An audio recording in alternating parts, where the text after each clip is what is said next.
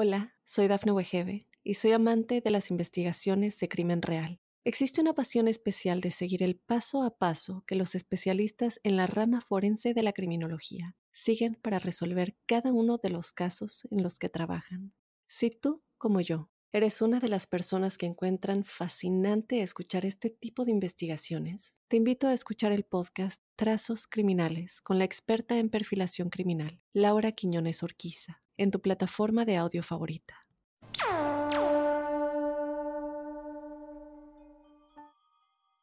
Hola, hola, buenos días, buenas tardes, buenas noches.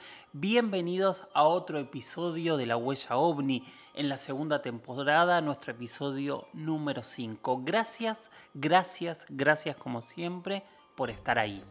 Mi nombre es Jorge Luis Zuckdorf. Me acerco al mundo paranormal en general gracias a los documentales que he hecho a lo largo de todos estos años, donde me ha tocado recorrer todo el continente, hablar con cientos y cientos de testigos, de expertos, de investigadores, de creyentes, de escépticos, de profesionales. Y nada, toda esa es la información que yo vengo a ofrecerles semana a semana o episodio episodio en la huella ovni en donde ustedes hacen preguntas y yo intento responderlas sabiendo siempre que yo no creo en las verdades absolutas. No creo en quien no cree en nada, no creo en quien cree absolutamente en todo. Entonces, y básicamente entonces lo que yo les propongo es este espacio en donde ustedes y yo, todos juntos, podamos encontrar un lugar para tener argumentos, para tener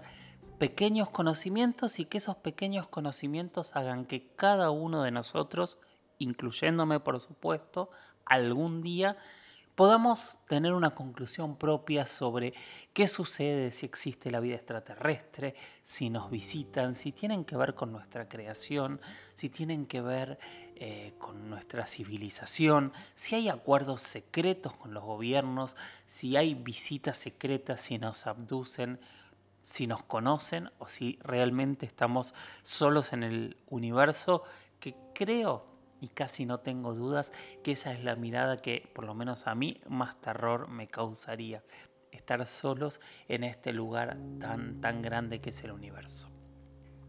Preguntas, decía. Esas preguntas son lo que acá yo digo, la columna vertebral, son la carne de este programa. Este programa lo hacen ustedes en base a las preguntas que me envían. Cada una de esas preguntas es un fragmento de este programa. Así que sigan enviándolas. ¿A dónde?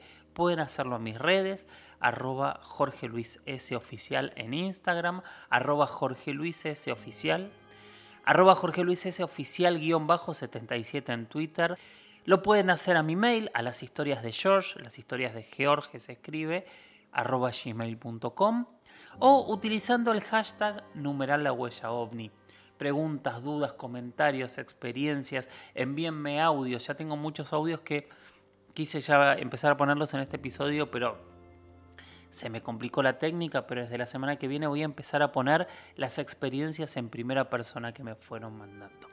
Bueno, dejemos de dar vueltas y empecemos con el episodio número 5 de la huella ovni y nuestra primera pregunta que la hizo Federico Giana.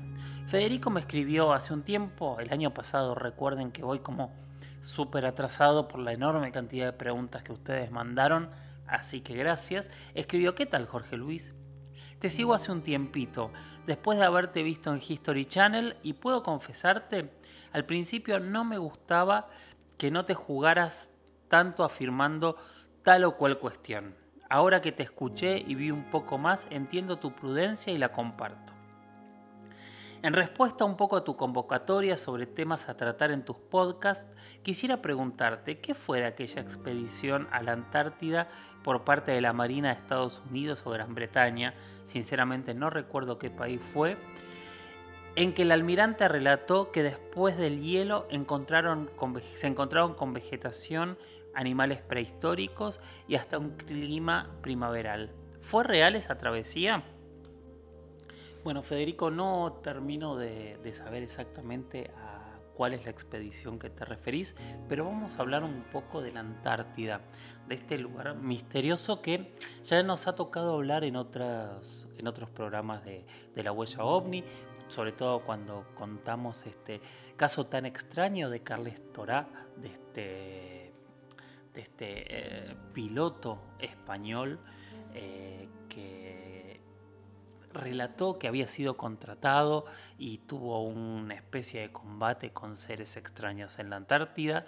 Hablamos del caso de la década del 60 en la isla de Decepción. Y hoy vamos a ir un poquito más allá. ¿Por qué pensamos que en la Antártida puede haber bases extraterrestres, puede haber memorias, puede haber claves de las piezas del rompecabezas que nos faltan a, los seres humanos? Bueno, básicamente porque es un lugar cubierto de hielo, como todos sabemos, en donde seguramente una parte del planeta quedó guardada debajo de esas enormes, enormes capas de hielo. Ahora, el tema es que la Antártida está congelada hace por lo menos 25 millones de años.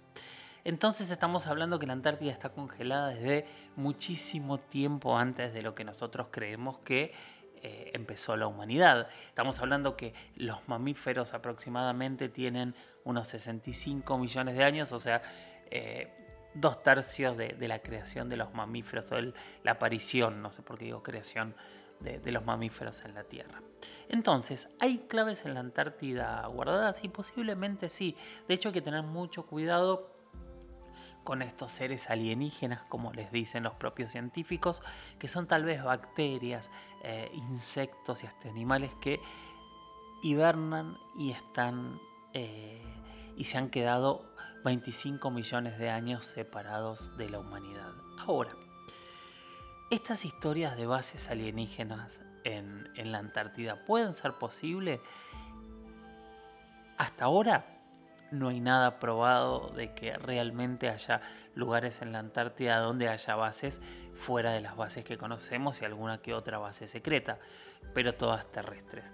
Em, de hecho, se está estudiando en la Antártida hoy y se utiliza la Antártida para eh, eh, practicar con diferentes este, tecnologías que podrían llegar a encontrar vida en algunos años en, lunas o, planetas lejanos del sistema solar. Así que sí, eh, sabemos que en la Antártida hay cosas extrañas que no conocemos y que hasta el día de hoy no tenemos idea con qué nos podemos encontrar.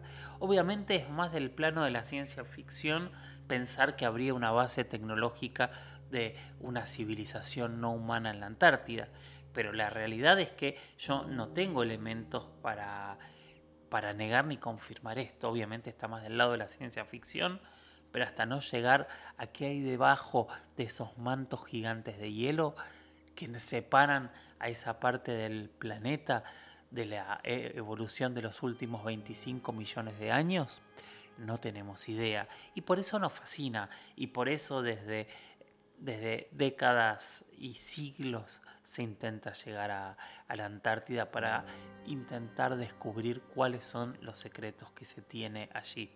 Sí, científicamente es un lugar de suma de sumo, sumo interés en todo el mundo hoy, así que tal vez en un tiempo relativamente corto tengamos alguna novedad. Sí hay muchas historias como la que describís, este, Federico, que no sé si es exactamente, eh, cuál es exactamente la que estás describiendo, pero hay muchísimas historias de encontrarse con mundos que realmente están debajo de la Antártida y son muy, muy distintos a lo que nosotros conocemos.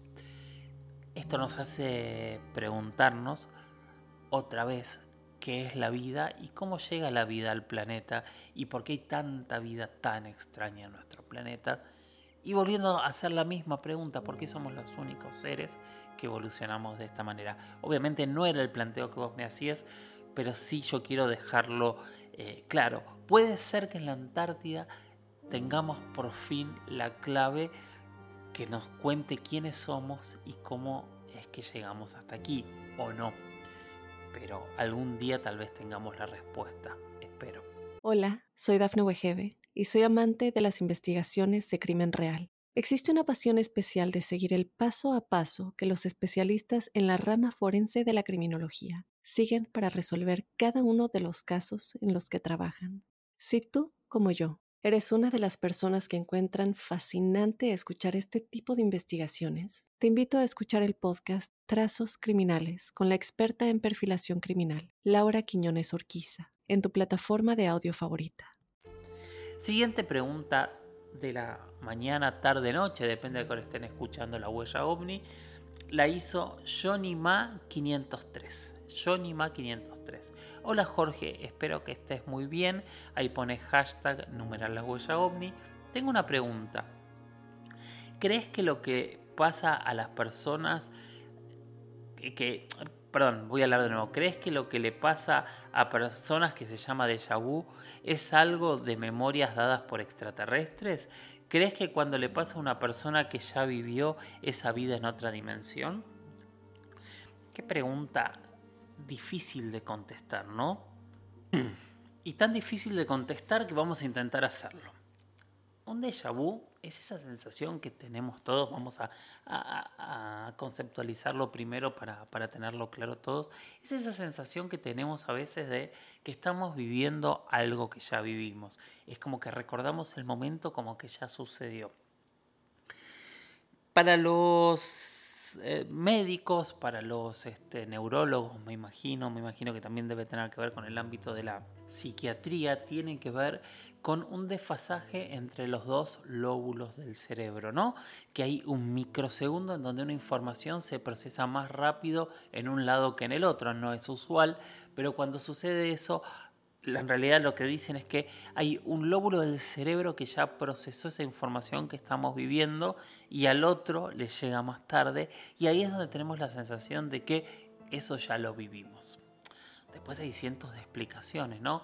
Que tienen que ver con, los ámbitos más eh, paranormales, más ocultistas o más analíticos también, ¿no? Que se corren de pensamiento únicamente científico y ahí se habla como este, decía nuestro amigo Johnny, se habla de eh, vidas que ya vivimos, se habla de momentos que, ya pasamos, se habla de, una historia cíclica, ¿no? En donde en realidad se corre el velo de algo que estamos viviendo constantemente.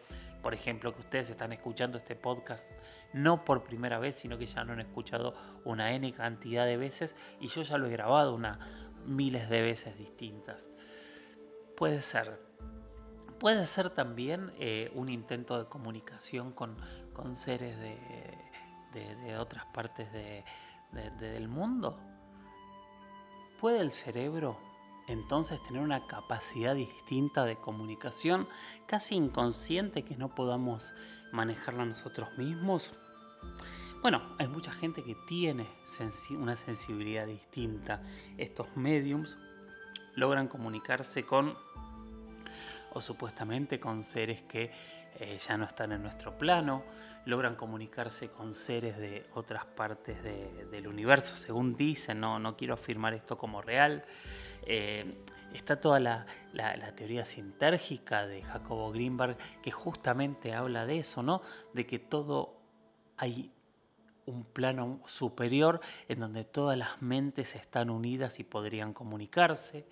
Eh, incluso hay hasta programas secretos, hay un programa secreto de, la CIA que se llamó MK Ultra, que justamente lo que buscó es potenciar eh, las facultades que tenían estas personas para poder utilizar esa, esa, línea de comunicación. Esa línea de comunicación podría ser una falla eh, un intento de funcionar distinto en un déjà vu. Y quién sabe, en realidad el día de hoy nosotros no entendemos y no conocemos realmente si, eh, si las dimensiones que existen, porque sí sabemos que hay otras dimensiones, son capaces de albergar un universo paralelo. Si realmente hay universos, mundos paralelos, es probable que alguna de estas mentes que logran comunicarse más allá, que logran generar esta especie de telepatía, de la cual podemos hablar en algún otro momento, pueda tener alguna falla y comunicarse con una situación similar que se está viviendo en otro lado. ¿Quién dice que no? Por supuesto que podría ser y sería muy interesante ¿no? pensarlo desde este punto de vista, porque en realidad nosotros tenemos el lenguaje, nosotros hablamos como estoy yo grabando en este momento este podcast, pero eso no significa que no existan otros tipos de comunicaciones que no conocemos. Jacobo Greenberg, como les decía, intentó probar científicamente esto y estudió mucho, mucho la conexión entre las mentes, tratando de entender qué era lo que conectaba las mentes más allá de, del lenguaje que nosotros conocemos y llegó a conclusiones súper, súper interesantes en donde logró comprobar que dos personas distanciadas, separadas, podían llegar a percibir lo mismo cuando una sola de esas personas estaba expuesta a esa percepción. O sea que había una comunicación más allá de la comunicación directa que nosotros solemos tener. Para algunos esto es magia, ¿no? Pero si nosotros nos vamos a años atrás y pensamos en cómo están escuchando ustedes en este momento este podcast, y seguramente para alguien de la Edad Media estar escuchando algo por internet o por una señal de radio sería tan magia como pensar en que una mente puede enviar o recibir señales desde otro lado y otro lugar. Así que sí, claramente es posible que el déjà vu sea como una pequeña falla en esa matrix que nos hace percibir cosas de otras dimensiones u otros mundos. También eh, quienes dicen comunicarse con seres de otros planetas, cosa que tampoco voy a afirmar por supuesto, la gran mayoría de las veces hablan que estos seres se comunican eh, de una manera telepática, o sea, utilizando su mente sin usar ni lenguaje verbal ni lenguaje corporal. Entonces, si tomamos todos estos puntos que hay eh, alrededor de todas estas temáticas, obviamente no lo podemos afirmar, pero hay muchos, muchos ítems para decir y tal vez el déjà vu sea algo más que el desfasaje entre los dos lóbulos del cerebro y tenga que ver con alguna señal perdida, de esas que a veces todos podemos captar y entender algo distinto a la realidad que vivimos todos los días. Johnny, espero que haya respondido tu pregunta de manera correcta y que te hayas quedado conforme. Y vamos con la siguiente pregunta. Y venimos con muchas, muchas preguntas. Hoy no vamos a tener entrevistas porque la verdad que vengo tan, tan atrasado con la cantidad de preguntas que tengo para responder que quería empezar a ponerme al día porque yo les pido disculpas, yo no sé cuánta paciencia me van a tener ustedes a, responderles a más de un año de, de, que me hayan hecho las preguntas. Ojalá sigan todos escuchando y estén escuchando las respuestas de las preguntas que me hicieron. Hola, soy Dafne Wegebe y soy amante de las investigaciones de crimen real. Existe una pasión especial de seguir el paso a paso que los especialistas en la rama forense de la criminología siguen para resolver cada uno de los casos en los que trabajan. Si tú, como yo, eres una de las personas que encuentran fascinante escuchar este tipo de investigaciones, te invito a escuchar el podcast Trazos Criminales con la experta en perfilación criminal, Laura Quiñones Orquiza, en tu plataforma de audio favorita. Hola Jorge, te escucho en Spotify mientras hago mi trabajo de carnicero. Te quería hacer una pregunta si no te molesta. ¿Qué opinas de las apariciones marianas? ¿Lo que pasó en Fátima? ¿Eso del sol zigzagueante fue un ovni? Salvador Freisero dijo que la Virgen jamás se apareció a nadie. Un abrazo. Iván Sote 360 es el que escribió esto y la verdad es que lleva a, a un tema fascinante, polémico y que nos vamos a empezar a, desgranar puntito a puntito para hablar de la Virgen de Guadalupe, para hablar de la Virgen de Fátima, para hablar de tantas, tantas apariciones marianas alrededor del mundo y por supuesto vamos a hablar un poquito de Salvador Freixedo, uno de estos grandes personajes del que hasta el día de hoy nunca nadie me había preguntado. Primero que nada, eh, hablemos de la Virgen María. La Virgen María, para los católicos, por si alguien no lo sabe, creo que es bueno aclarar siempre los temas, es eh, la madre de Jesucristo, es la madre de Dios.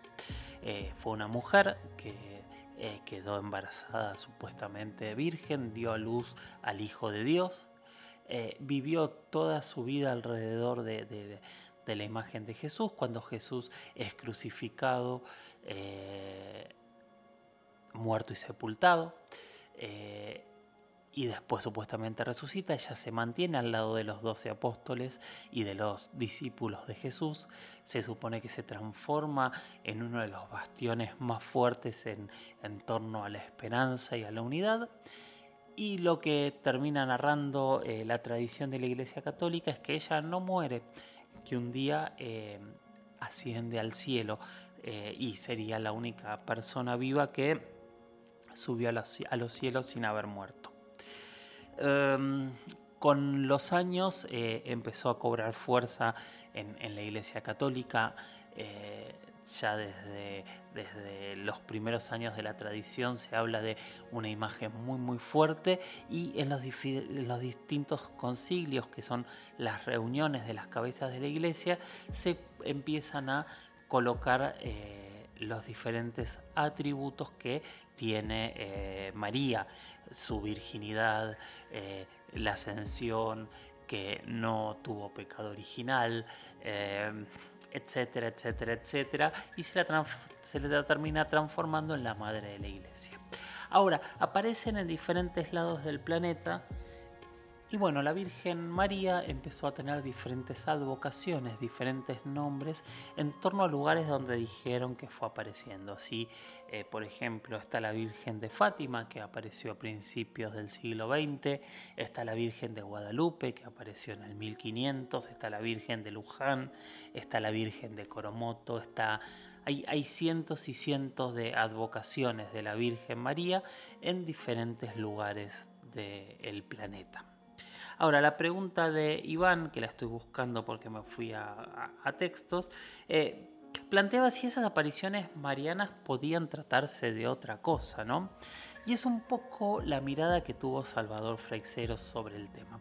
Salvador Freixedo fue un eh, sacerdote jesuita español, durante más de 30 años este, estuvo dentro de la Compañía de Jesús, eh, trabajando en diferentes países de América Latina. Siempre fue una persona, por lo que dicen sus biógrafos y demás, él murió en el año 19, en el 2019 yo no lo conocí, eh, realmente muy rebelde y su lucha dentro de la Compañía de Jesús siempre fue al lado de las personas más pobres. Bueno, empieza a interesarse cada vez más por las temáticas eh, paranormales. Es una persona como todo jesuita que ha estudiado muchísimo, muchísimo y tiene varias carreras hechas en diferentes partes del mundo. Y finalmente se va de la compañía de Jesús, no deja de ser sacerdote porque en realidad para la religión católica uno nunca deja de ser sacerdote cuando es ordenado sacerdote pero se transforma en uno de, las mentes más lúcidas y brillantes en torno a la investigación de fenómenos paranormales, ya sean fenómenos ovnis como otro tipo de elementos que también investigó.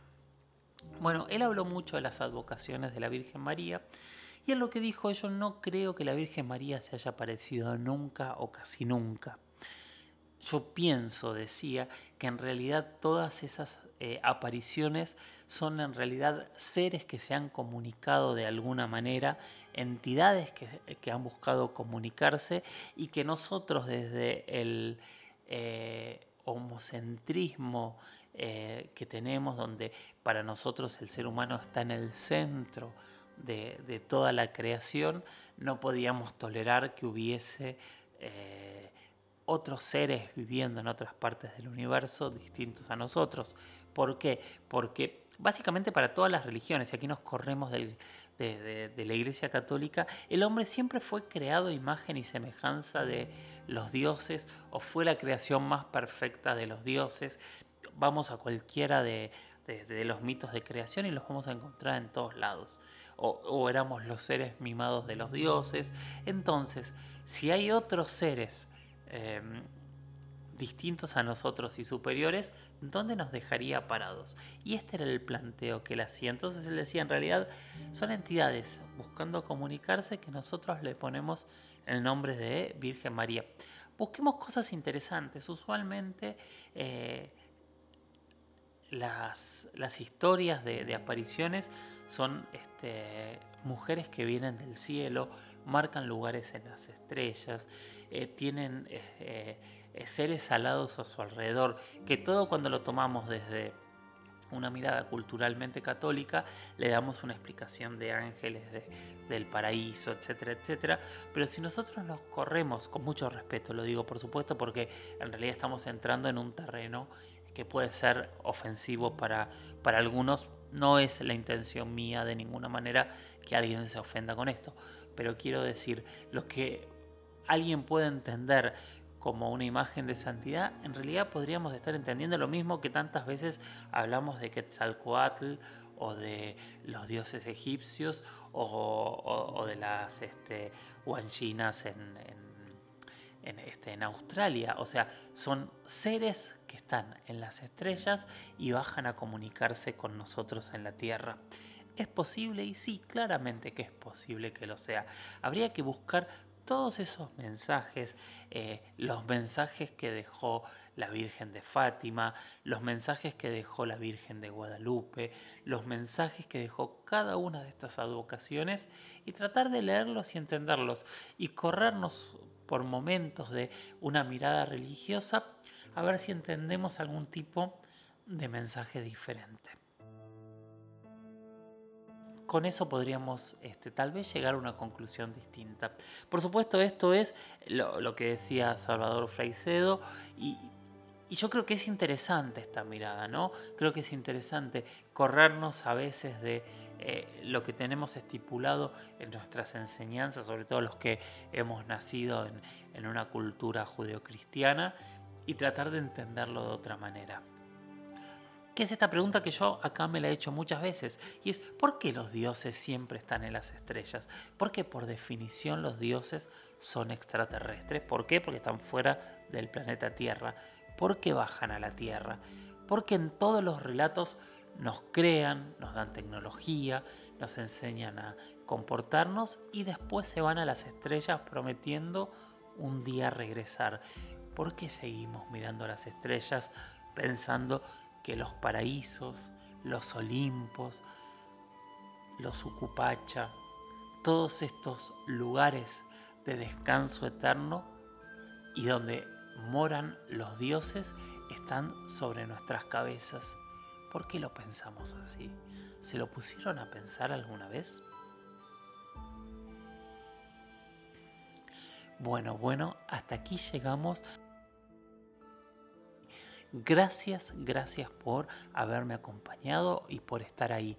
Les pido, les, recomiendo y les ruego que sigan enviando preguntas, que me manden eh, experiencias en primera persona, que me cuenten qué les parece, con qué están de acuerdo y con qué no. Creo que la discusión y el debate nos enriquece a todos. Yo estoy un poco complicado en estos días porque estoy preparando un proyecto precioso, estoy haciendo unas entrevistas increíbles que pronto se van a traducir en una nueva serie de televisión y espero que todos también la, disfruten. Ya se los voy a ir contando, por supuesto, pero les voy contando así de, de a poquito y despacito.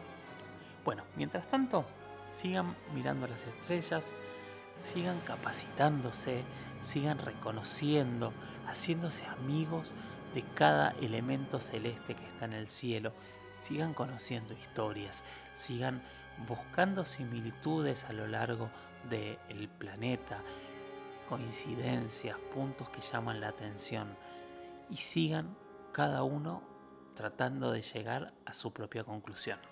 Yo soy Jorge Luis Zuckdorf y los espero en el próximo episodio de La Huella OVNI. Gracias por estar ahí y nos escuchamos. Chau, chau.